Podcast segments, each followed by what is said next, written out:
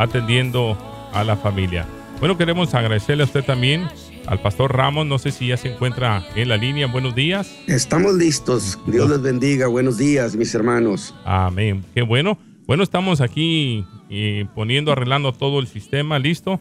Eh, pastor, muy buenos días. Eh, bueno, la última vez que hablamos fue el miércoles por la mañana, recordando a la audiencia que este programa son lunes, miércoles y viernes a partir, bueno, de 7 a 8 de la mañana. Y qué gozo que nos podamos una vez más hablar de las cosas maravillosas que siempre Dios tiene preparadas de antemano antes de la fundación del mundo para toda eh, la humanidad y aquellos que le han aceptado, aquellos que se han eh, confesado a Jesucristo en su corazón y le han dicho, Señor, yo quiero que tú me recibas como tu hijo, y hay muchos hermanos, hay muchas mujeres que siempre están con la expectativa de que un día el Señor vendrá y mientras que Él viene, nosotros estamos haciendo la obra que nos corresponde. Pastor. Sí, muchas gracias a Dios, antes que nada, por, por un privilegio de haberme hecho ministro de su Hijo Jesucristo. Y esta mañana tengo expectación, por supuesto, y agradezco a nuestros hermanos de, del auditorio que sean tan generosos, nos regalen este tiempo y reflexionen junto con nosotros, en este caso, cuestiones de, verdadera trascendencia. Y yo espero que esta mañana eh, signifique riqueza espiritual en sus corazones. Definitivamente el el, presentarme o el hablar a nuestros hermanos, quiero que sepan que lo hago con profunda reverencia.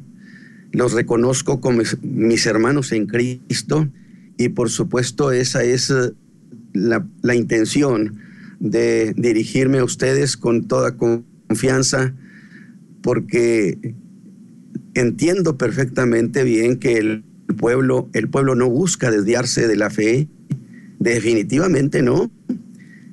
Que las desviaciones de la fe no han sido producidas por el pueblo, por los, los creyentes, han sido producidas por el liderazgo, han sido producidas por ministros.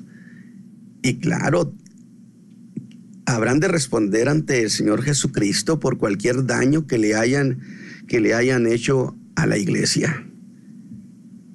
Ahora, eh, el programa anterior, en el programa anterior dijimos que había dos grandes cuestiones en la vida de la iglesia cristiana de este tiempo. Uno, la perversión de la fe y el otro, la perversión del culto a Dios. Eh, cosas que no se pueden negar, que son por demás autoevidentes pero que eso nos trajo a una pregunta. ¿Por qué sucedió esto? ¿Por qué prosperó? Y eso nos remitió precisamente a la década de los años 80 del siglo pasado, 1980, donde se corrió la versión que la doctrina ya no era necesaria, de tal manera que entonces se aceptó como si ese fuese un, un artículo de fe.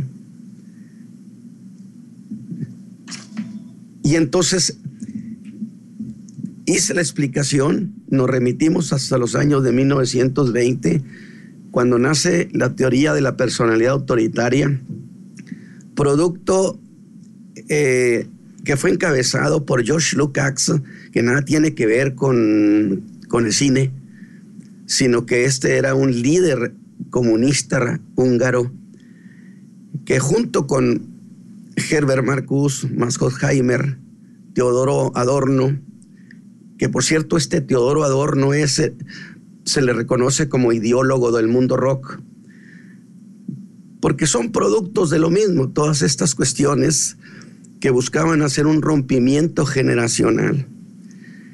Y expliqué cómo es que el concepto del autoritarismo, donde decía que Dios era autoritario, que la Biblia era autoritaria, que la familia que se guiaba por la Biblia era autoritaria, que los estados nacidos del judio-cristianismo eran autoritarios. Acuérdense que en los años 60 las consignas eran eh, estados autoritarios y represivos.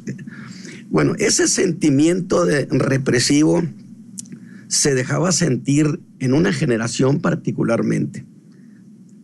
Los jóvenes de la posguerra, que dijimos cuando este concepto del autoritarismo se hizo académico, permeó el pensamiento de esa generación de corte universitario de los años 60, pero que luego a corto plazo muchos de ellos llegarían al pastorado y al liderazgo. Pero ya traían ellos en sí el germen, el virus contra lo normativo y lo autoritario. Y entonces, cuando se corre la versión de que la doctrina ya no es necesaria, lo aceptan, dije, como si fuera un artículo, un artículo de fe. De tal manera, de tal manera que se dejó de enseñar formalmente el cuerpo doctrinario. Ahora, yo quiero hacer una precisión. No es lo mismo la fe que es para salvación que entender el cuerpo de doctrina. Cuando hablamos del cuerpo de fe, estamos hablando de Cristo explicado en términos doctrinales, es una belleza. Sin embargo, se dejó de enseñar el cuerpo de fe y se dijo que ya no era necesario, que ahora la iglesia solamente tenía que convivir, gozar, disfrutar, eh, que porque eso era el, el estilo, el otro era el estilo de lo que llamaron la vieja iglesia, los viejos predicadores, el viejo estilo de la iglesia. Y se abandonó ese cuerpo de fe como si esta fuera igual a la peste negra como si fuera algo siniestro, de la que había que ponerse a distancia. Y le voy a decir, porque fui testigo, porque fui protagonista, tengo 52 años en el ministerio, por consecuencia conozco esa época y las generaciones de los 60 fueron mi generación. Con qué satisfacción decían, nos hemos librado del yugo de lo que es normativo, es cierto, sí, se dieron ese, ese lujo, definitivamente. Pero ahora tenemos consecuencias muy graves. Porque ¿cómo puede la iglesia guardar una fe que no conoce? Porque es frente al, al, concepto doctrinario donde se puede discriminar entre lo que es falso y lo que es verdadero. Y bueno, allí tenemos entonces las consecuencias de una diversidad impresionante que le voy a decir algo, a mí me fastidió ponerme a ver en internet la cantidad de versiones de doctrinas que aquí trae su propio su propia versión. Es tan fastidioso que yo llegué a una conclusión, dije, en vez de estar tratando de entender todas esas eh, expresiones de estas gentes,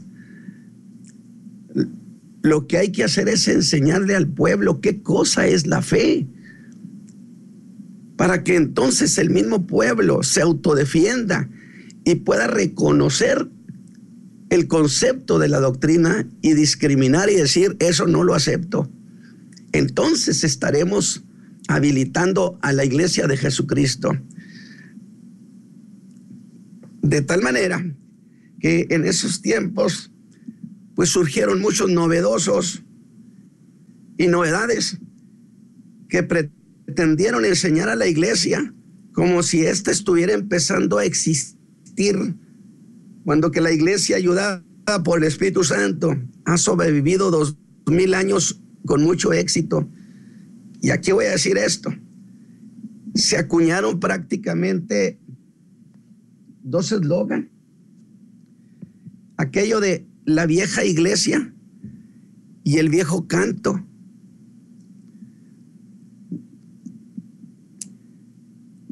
Y en su ignorancia enseñaban muy ufanos y en nuestra cara hacían burla y mofa y estigmatizaban con una sonrisa irreverente lo que llamaron la vieja iglesia que le llamaban también el odre viejo, donde usted no podía poner este vino nuevo de las nuevas revelaciones, de las nuevas maneras de adorar a Dios. Y que ahora ya es farándula cristiana, definitivamente. De tal manera que cuando reclamábamos el valor de lo doctrinario o el abandono del cantar cristiano, con burla y desgano decían cosas de la vieja iglesia, de los viejos predicadores caducos. Pues ahora, a estas alturas, yo quiero regresarles con todas sus letras, sus mismas palabras, para que disfruten su vino nuevo. Porque cualquiera que daña el, el rebaño del Señor Jesús, tendrá que responderle aquel que pagó con su propia vida la salvación nuestra. Y aquí quiero entonces lograr una coyuntura.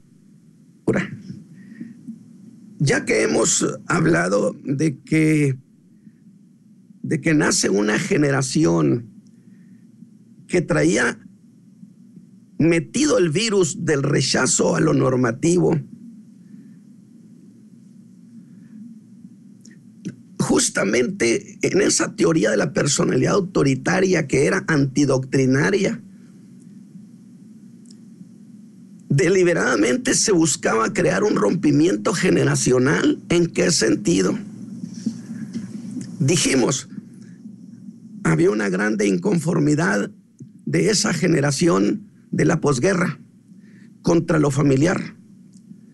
Ya traían predisposición pero además entra justamente este ingrediente académico,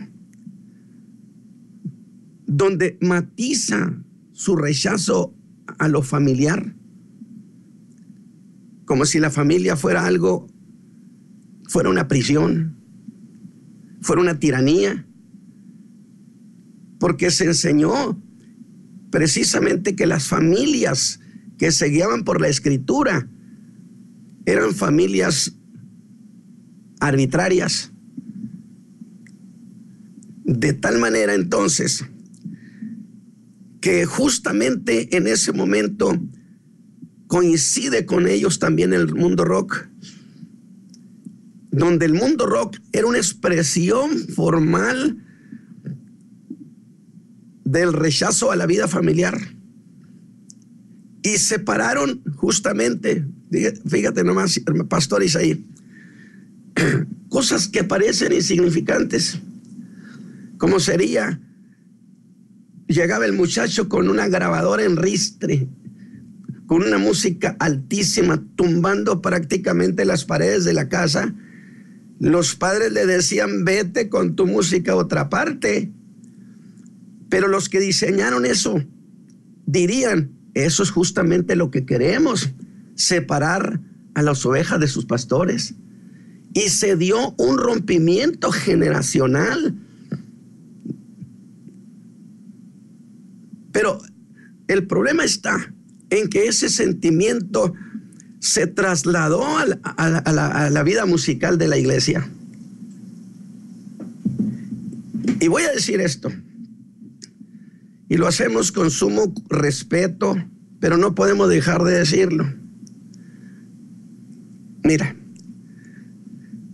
esta cuestión de la perversión musical que hoy es realmente farándula,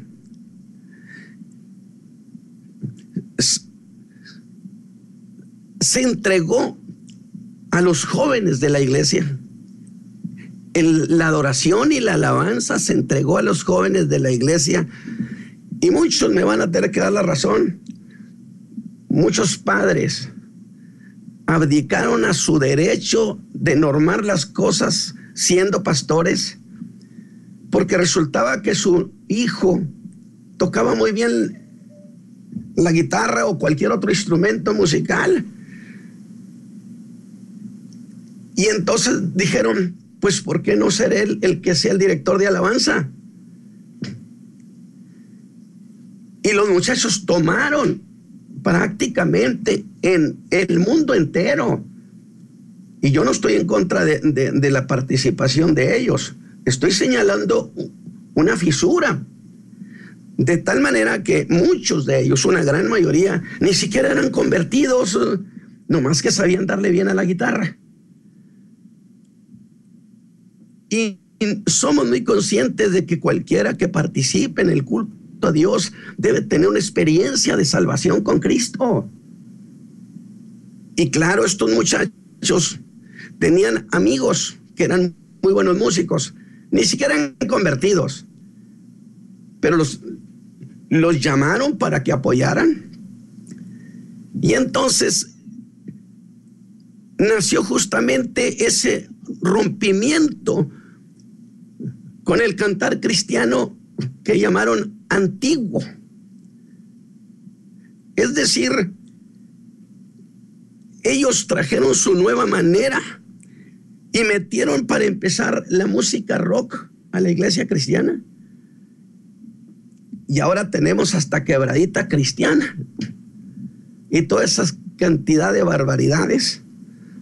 De tal manera, de tal manera que los, los padres, los pastores, que por no estar batallando con los muchachos, les entregaron la batuta de la adoración y la alabanza y les permitieron todas estas barbaridades que, están sucediendo, tienen una grande responsabilidad. Porque mira, mire pastor, la iglesia ha cantado su experiencia con Cristo por dos mil años. Por eso hemos sostenido que todo cantar a Dios debe tener tres ingredientes. Debe ser producto de una experiencia con Dios. El canto debe contener doctrina. Y tres, debe tener un buen vehículo musical que glorifique a Dios. De tal manera que todo esto se vino haciendo pedazos y tenemos un deterioro en la alabanza impresionante que ya no es cosa de la alabanza. Entonces yo creo, mire, alguien me preguntó, ¿podemos detener esto? Yo le dije, no, esto es irreversible. Yo no me ocuparía, yo no me ocuparía de tratar de convencer a los apóstatas porque ellos han cruzado un terreno de lo irrevocable. No es, no es fácil convencer a nadie. Yo prefiero dedicarle tiempo a la iglesia. Y yo le pido a mis hermanos, fíjese bien, veamos este fenómeno. Junto con todas estas cosas nacieron las neoiglesias, las iglesias grandes, de corte llamado neopentecostal, que no lo acepto como pentecostal. Como dijo Tony Palmer, ¿verdad? Que los pentecostales, que me perdone medio mundo, pero cuando estamos hablando del mundo pentecostal, estamos hablando de una cosa distinta al mundo neopentecostal. ¿Cuál sería la diferencia? Bueno, vamos a presentarlo en estos términos. Las iglesias pentecostales, casi eh, de manera histórica o de manera histórica, estaban compuestas por gentes de una condición económica eh, muy baja. De tal manera que allí usted no encontraba casi profesionistas, ni empresarios, ni gente de ese nivel. Claro, esto fue mejorando y las iglesias pentecostales ya tienen generaciones profesionistas. Pero justamente producto de esa idea de quitar lo normativo, porque particularmente las grandes iglesias fundamentalistas, como por ejemplo pensaríamos en, en, en muchas de las iglesias presbiterianas que son grandes amigos míos, nazarenos o metodistas. Ellos tenían un gran sector, particularmente estos dos grupos, un gran sector de profesionistas, de empresarios. Ya eran iglesias que tenían estatus. Y justamente cuando aparecen las iglesias neopentecostales, que presentan la etiqueta de no a lo normativo, no a lo doctrinario,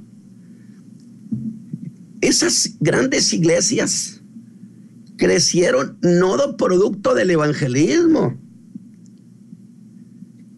crecieron llevándose a todas esas gentes que ya eran gente ejecutiva, profesionistas, empresarios. Y entonces estamos hablando que nacen iglesias que tienen una gran capacidad económica. Ya no era el corte pentecostal que conocíamos, no, este era un nivel ejecutivo. Y aquí voy a hacer una precisión. Aquí voy a hacer una precisión. Como no nacieron del evangelismo, ni ganando gente, sino llevándose la gente. Las iglesias de ellos crecieron demasiado. Y hay un fenómeno ahorita, que hay iglesias, vaya así, que tienen mucha gente, pero no tienen gente salva casi. O sea, tienen mucha gente, pero no tienen iglesia, porque no se les ha enseñado que se necesita tener un encuentro formal con Cristo. Y la gran mayoría no conocen lo que es la salvación. ¿Por qué? Porque por supuesto, en un tiempo novariano, ¿cómo se va a hablar del pecado? Eso es ofensivo. Pero a donde me interesa hacer el enfoque es que estas neoiglesias o superiglesias fueron responsables de, como tenían poder económico, responsables de traer de, de medio mundo enseñadores, predicadores, que no sabemos ni quién eran, ni qué doctrina tenían. Y esa gente que vino llenó de basura el corazón de la iglesia, enseñó demasiadas cosas contra la fe. Entonces, todos estos fenómenos se sumaron para causar este gran agravio a la iglesia de Jesucristo. Ahora, yo reconozco que sí hay muchos hombres de Dios que quieren conservar la doctrina en su pureza. Porque ahorita tenemos un gran sector de creyentes defraudados, engañados, muy agredidos, despojados de sus bienes incluso. Muchos de ellos ya ni siquiera les interesa saber nada de la fe. Pero esta mañana yo les digo, hijos de Dios, levante su corazón, levante su cabeza y dígale a su alma que sí hay hombres de Dios. Y quiero decirles, por supuesto, el Señor no ha abandonado a su rebaño. Pero entonces ponga su corazón en los antiguos caminos porque sí hay muchos predicadores interesados en enseñar, en enseñar la fe. Amén. Bueno, yo quisiera hacer una pausa aquí.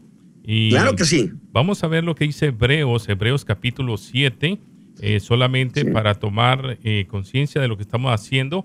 Estamos hablando del cuerpo de fe en términos doctrinales y sabemos que la palabra nos dice, acordaos de vuestros pastores que os hablaron la palabra de Dios. También dice considerar cuál haya sido el resultado de qué? De su conducta e imitar su fe. Ahora lo dice, no os dejéis llevar de doctrinas diversas y extrañas, porque buena cosa es afirmar el corazón con la gracia, no con viandas, que nunca aprovecharon a los que se han ocupado de ella. No cabe duda que en las últimas generaciones, usted lo ha dicho en esta mañana, eh, han venido a trastornar los autoritarios, aquellos que mm, traían novedades y abrazaron a muchas gentes y principalmente a los que están arriba, a los pastores, eh, y han confundido las últimas generaciones y ya no les importa cómo va el camino, como hablábamos, eh, la vieja iglesia, el viejo orden, y se necesitaba un nuevo vino. Eh, y hemos visto con lo que usted mencionó a este hombre, señor Tony Palmer, un hombre que él dijo que él venía a todos los pentecostales, pero será, como usted dijo, a los neopentecostales. Correcto. Porque hay pentecostales que no han doblegado sus rodillas ante los baales y sabemos que eh, estos hombres tratarán de hacer una sola iglesia a nivel mundial, pero los entendidos, dice su palabra, resplandecerán como el firmamento. Hay personas que se han dejado llevar por estas eh, olas eh, diabólicas, porque esa es, esa es, la obra de Satanás. Satanás ha venido a robar, a matar, para destruir, y dice la palabra que jamás él abrió sus puertas a sus presos y él quiere más, quiere acumular en estas generaciones, cegar el entendimiento, ya que muchas personas no les importa, están contentos con la alabanza, están contentos con la composición de aquel himno que están trayendo las iglesias y como usted decía, ya no hay doctrina en la, en, en la, en la alabanza, ya no hay eh, glorificación a Dios a través de la alabanza, lo que se importa aquí es que el mercado está fluyendo económico para estas gentes que venden afuera en el mundo secular y venden en la iglesia al mundo cristiano. Y es ahí donde nosotros debemos pararnos en, la, en la senda antigua, como dice la palabra, parados por los caminos y preguntar cuál es la senda antigua. Pero en aquel tiempo ellos dijeron, no andaremos. Pasa lo mismo el día de hoy pero hay hombres atrevidos que aún no han doblegado sus rodillas y estamos siempre al pendiente, defensores de la fe, de los términos doctrinales. Hay personas, lo hemos oído aquí mismo en esta estación radial anteriormente, donde ellos no querían que los puntos doctrinales se tocasen en un medio de comunicación. Si no se tocan en la iglesia, si no se tocan, han quitado la escuela dominical. Si no, eh, si no lo hablamos en, esta, en estos medios de comunicación, ¿quién lo va a hacer? Hay personas que lo están haciendo aquí en esta ciudad, en otras ciudades, pero hay mucha lacra, hay mucho cáncer que ha consumido el cuerpo de Jesucristo y son señales que sucederían en los últimos tiempos. Ya esto estaba marcado. No podemos eh, cambiar la profecía que en los últimos tiempos habría una grande apostasía, hombres que, que apostatarían en contra de la fe que ya el Señor Jesucristo lo ha, ha establecido a través de estos hombres, de los apóstoles, de los profetas, y como dice, siendo la principal piedra del ángulo, nuestro Señor Jesucristo. Por eso necesitamos, iglesia, usted que nos está sintonizando a esta hora, mantenerse firme. Eh, si usted siente su espíritu, porque el Espíritu Santo es el que nos da el crecimiento, el que nos da la orientación, si a, a qué rumbo vamos.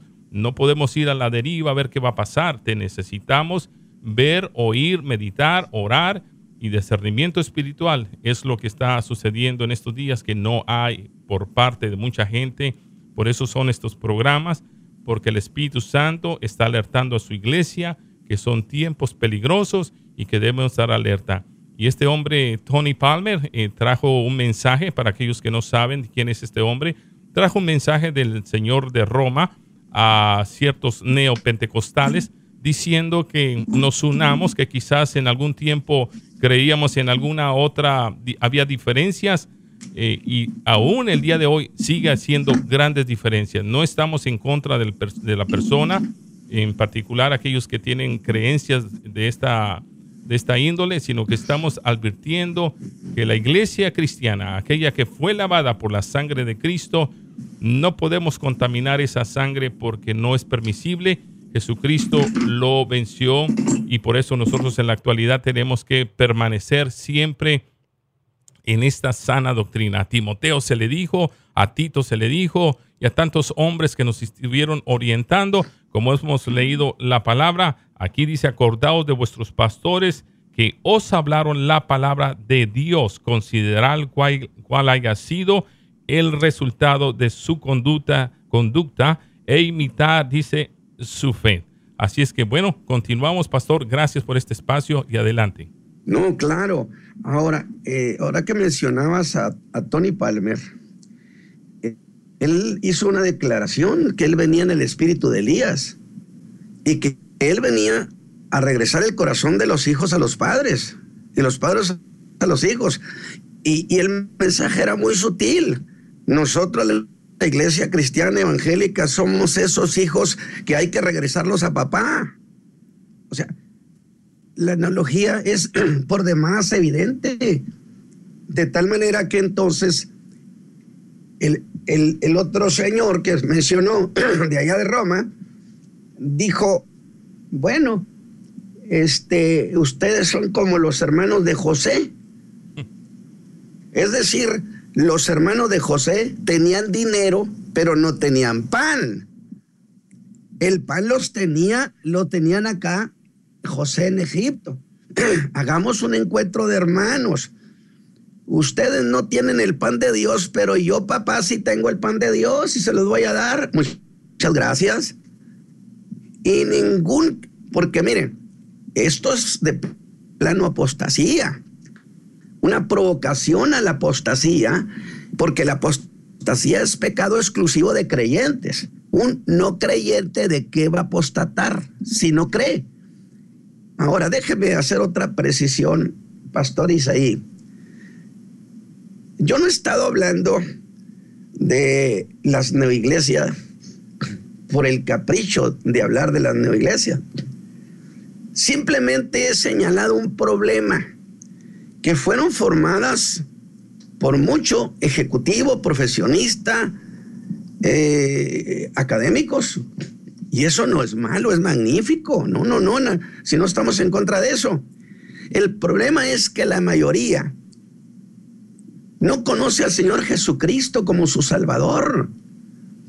El problema entonces es que este grande sector que está en las neoiglesias y que no conocen la salvación, resulta que son los que están tomando las decisiones de qué rumbo darle a la iglesia. Pues es sencillamente como si Caperucita Roja le preguntara al lobito feroz cómo llega a la casa de la abuelita. Entonces, estas cosas que han sucedido, nosotros tenemos entonces que decir, manos a la... Y voy a hacer esta aclaración. Aquí en la región me han dicho, hermano Ramos, usted es el único que le oímos esto. Le dije, déjenme decirles algo. Y se lo digo a ustedes, mis hermanos de allá, de aquella región que me están escuchando. Yo dije, yo no voy, yo no tengo el síndrome de Elías.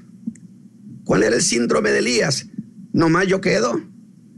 Pero me alegra tanto, hermano Isaí, la cantidad de noticias que he recibido en estos últimos días, en el sentido de que muchos hijos de Dios, pastores, están dando un paso al frente para decir, no señores, volvamos a la doctrina, volvamos a la fe y contaremos indiscutiblemente con el apoyo del buen pastor. Insisto, lo que he estado descubriendo últimamente es que muchos pastores están dando un paso al frente, sacando su cara para decir, hermano Ramos o hermanos, no señores, vamos a volver a la fe, vamos a volver al camino antiguo.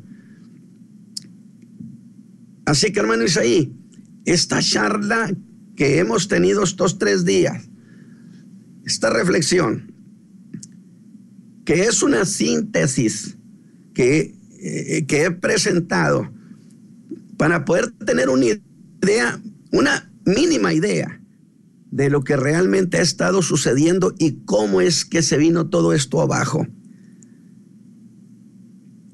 Y yo lamento que aquellos que tenían en ese momento liderazgo, puede ser que no se hayan enterado de, los, de esos movimientos sutiles que iban a causar toda esta tragedia. Aunque le voy a decir algo, debían estar enterados. Era aquello de que o lo sabía o debió saberlo porque todo ministro de Jesucristo está obligado a saber estas cosas. Dos, puede ser que se hayan enterado, pero no quisieron verse mal, no quisieron perder la imagen de un pastor o de un líder conciliador. Pero no olvidemos, mis hermanos, con el error no se concilia nada. Incluso la defensa de la fe es radicalismo. Porque alguien me dijo, pero ¿por qué radicalizarse? Bueno, escúcheme bien lo que dijo Juan. Si alguno trae otra doctrina, no le recibas, ni le digas bienvenido, que es un no a la hospitalidad y un no a la cortesía ministerial. ¿Cómo voy a tratar de por razones de cortesía ministerial sacrificar la vida de la iglesia. Es improcedente. Entonces, esta mañana yo les agradezco, Pastor Isaí, a los hermanos del auditorio, que me hayan permitido dar esta opinión de hechos, de las cosas como han estado sucediendo. Así que espero que pongan su corazón en esto y los pastores enseñen la doctrina a la iglesia y verán cómo todo cambia. Hermano ahí. Amado, dice la palabra ahí en Juan, la tercera carta, amado, no imitéis lo malo, sino lo bueno. El que hace lo bueno no, dice, el que, el que hace lo bueno es de Dios, pero el que hace lo malo no ha visto a Dios. En esta mañana hemos estado hablando sobre la fe, el cuerpo necesario que tiene que formar la iglesia, crear, crecer, ya que tiempos difíciles vienen, el camuflaje está muy parecido. Eh, un mismo CD pirata le tocaría igual a un CD original, pero sin embargo lo original le va a durar más, lo original cuesta, lo original se valora porque costó precio. Lo mismo en Cristo Jesús, nosotros somos comprados a precios de sangre. Somos pueblo que estamos en un tiempo eh, crítico, pero sin embargo hay mucha gente, como dijo el pastor, eh, no solamente uno ha quedado, sino hay mucha gente que ha quedado actualmente en estos tiempos, está vigente y Dios no va a caducar, Dios va a seguir, el hombre pasa, la tierra, pero su palabra permanece para siempre. En esta mañana queremos abrir las líneas. Si usted desea comunicarse con nosotros, estamos en vivo, es al área 704 831 2465. Haga una llamada, haga un comentario, eh, diga lo que siente en su corazón y de esa manera podemos participar el cuerpo de Jesucristo. Muy buenos días, adelante con su llamada. Hermano, Dios me lo bendiga. Adelante, Dios bendiciones. Eh, hermano, me da gusto que todavía haya varones, hermano como usted, como el varón que estaba hablando, regresando a las sendas antiguas y defendiendo la sana doctrina, hermano gloria a Dios porque sea sean así los varones de hoy en día, hermano, que, realmente se den cuenta. La palabra del Señor nos exhorta, nos dice que en los postreros tiempos pasarían estas cosas. El problema es que, hoy en día se disfraza de una manera tan sutil que, ya que ya realmente el pueblo ya no ya no logra ver eso, ya se va mucho a la emoción, ya se va mucho a, lo, a los pensamientos del, del qué dirán, pero no no quieren dar la cara realmente a, ver la verdad y a, decir pues no vamos a seguir conforme el mundo. Eh, debatiendo esto también por acá hermanos nosotros también hablando esto decíamos hermanos el, el mundo sutilmente se está metiendo a la iglesia. O sea realmente hoy hoy en día no queremos este, no queremos, hermano, simplemente decirle, no, hermano, eso está mal, no, no lo podemos hacer como usted quiere, tenemos que basarnos a la palabra, ¿no? Ya ahorita es, eh, no, hermano, pues es una vez nada más, o, este, no, no es de siempre, pero así, así de sencillo se va metiendo en el mundo y al final de cuentas cuando queremos sacarlo ya está, está dentro, hermano. Así es. Así es. Bueno, para eso son la prevención y para eso nosotros estamos eh, con el Espíritu Santo. Usted lo tiene. Aquellos que tienen el discernimiento pueden lograrlo. Aquellos que les pasó de noche, pues realmente se quedaron dormidos, como la, la parábola de aquellas diez mujeres que estaban esperando a su Señor y solamente aquellos que estaban listos pudieron oír la voz. Gracias hermano por su llamada, nos bendice y siga adelante escuchando esta programación. Buenos días, Dios bendiga. Dios les bendiga. Adelante, hermana, le escuchamos. Ok, Dios les bendiga, pastores. Eh, em, este, empecé a escuchar cuando estaban este, hablando de de lo acerca de lo referente de lo de lo que es este el, el, ministerio de alabanza en la en las iglesias y es una triste realidad hermano que muchos pastores este ponen a, a sus hijos encargados del, de la alabanza en las iglesias. Y, y uno yo yo tengo una hija pero uno sabe en el fondo qué es lo que uno tiene hermano. Usted sabe cómo son sus hijos. Y hay pastores que le encargan eso a sus a sus hijos sabiendo a veces lo que son.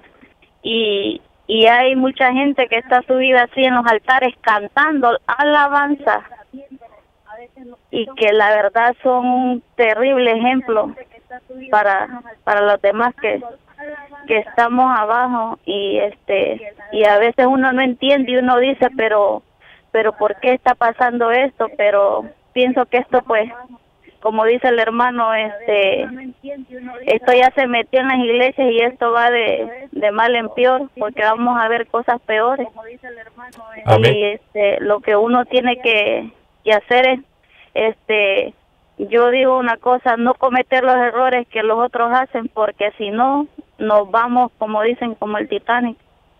Este, pero hay todavía pastores y hay hombres de Dios que que sí tienen la palabra de Dios como es y es lamentable porque sí este hay pastores que sí ellos este tratan y se ve que buscan de Dios pero la gente que tienen a su alrededor están echando abajo la iglesia y desgraciadamente no quieren ver o saben o se hacen de la vista gorda como dicen porque no les conviene a veces.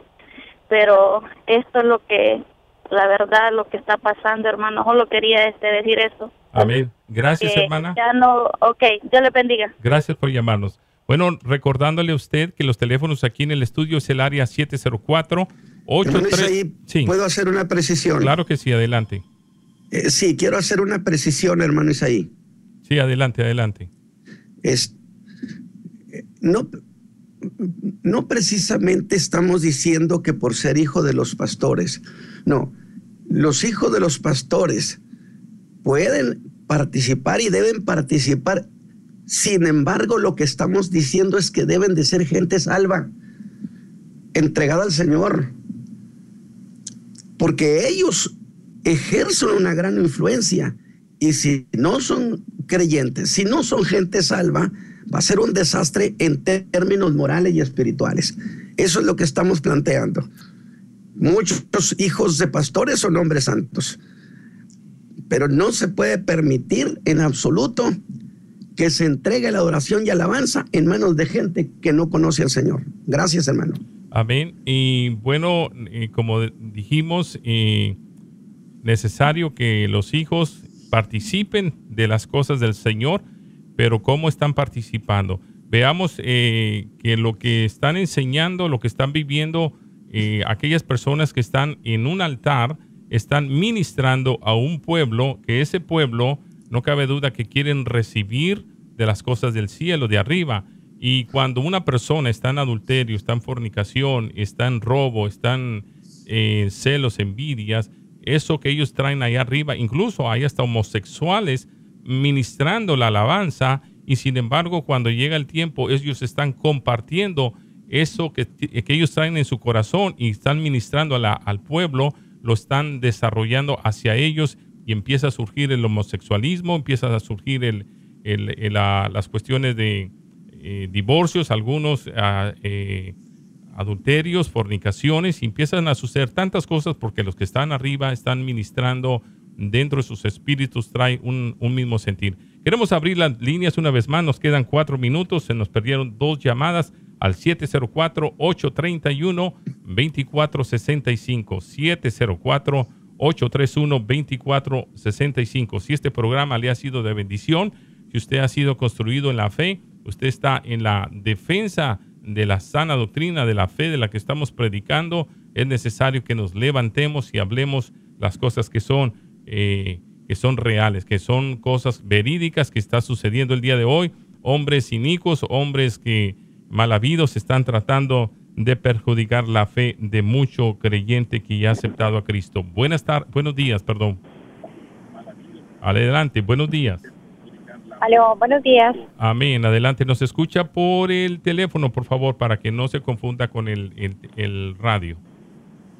Ok, eh, buenos días. Pues quería eh, felicitarlos por el programa que, que están teniendo. Creo que es súper importante que la iglesia sepa que em, regresar a las sendas antiguas es lo que Dios busca, que busca adoradores que de verdad estén delante de Él, buscándole con un espíritu sano, con un corazón sano, porque yo he escuchado cosas, eh, de hecho en Facebook se ven tantas cosas que los cristianos han, dicen acerca de la alabanza que uno se queda pues realmente con la boca abierta. Estaba siguiendo los comentarios acerca de un cantante cristiano mm, famoso que incluso decía que Dios no está interesado en una sana doctrina, sino que nada más busca un buen corazón.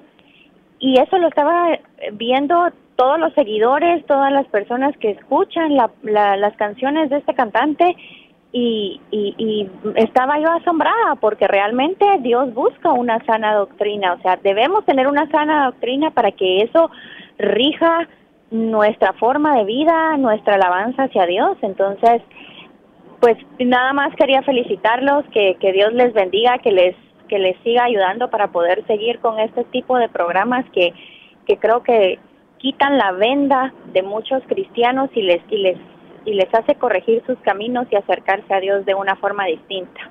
Amén. Muy amable, gracias mi hermana y gracias por ese comentario. Eh, es válido. Buenos días, adelante con su, eh, con su llamada. Amén, hermano. Yo, quería decirle que el mensaje de pastor ha sido muy importante. Pero te voy a decir una cosa, el Espíritu Santo se ha, se enfriado en las iglesias y por eso están pasando tantas cosas dentro de la iglesia cuando yo me convertí, el poder de Dios se movía y cuando una gente en pecado se paraba en el altar, el Señor lo apiaba de ahí a fuetazo limpio, pero ya eso no se ve.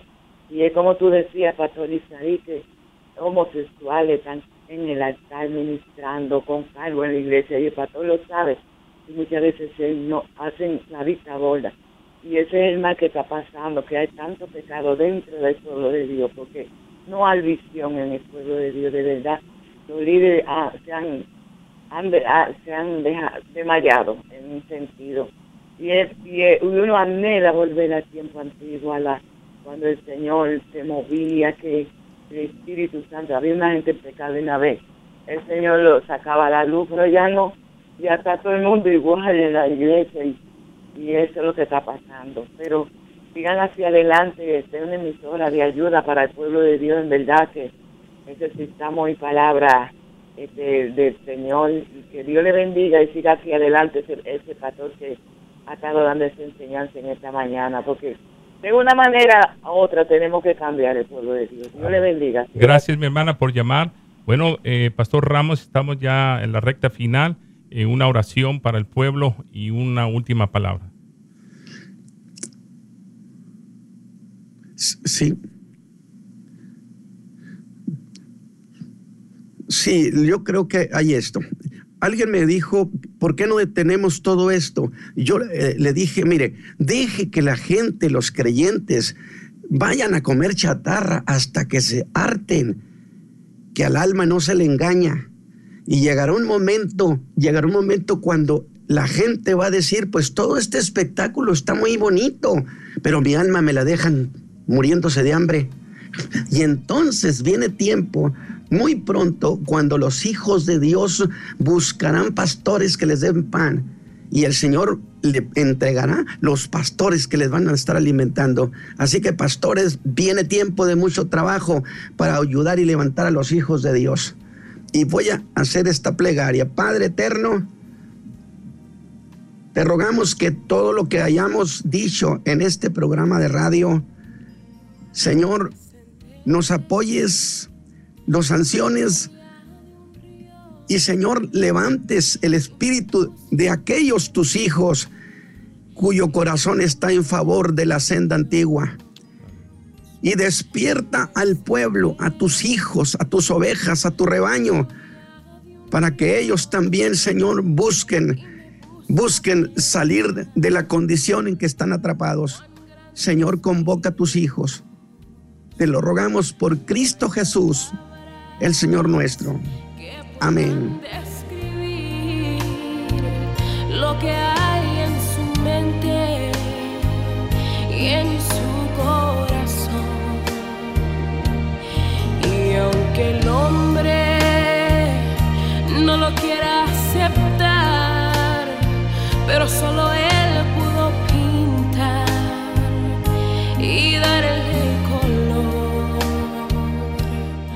This is WNOW, Charlotte. This is WSGH, Louisville. This is WWBG, Greensboro.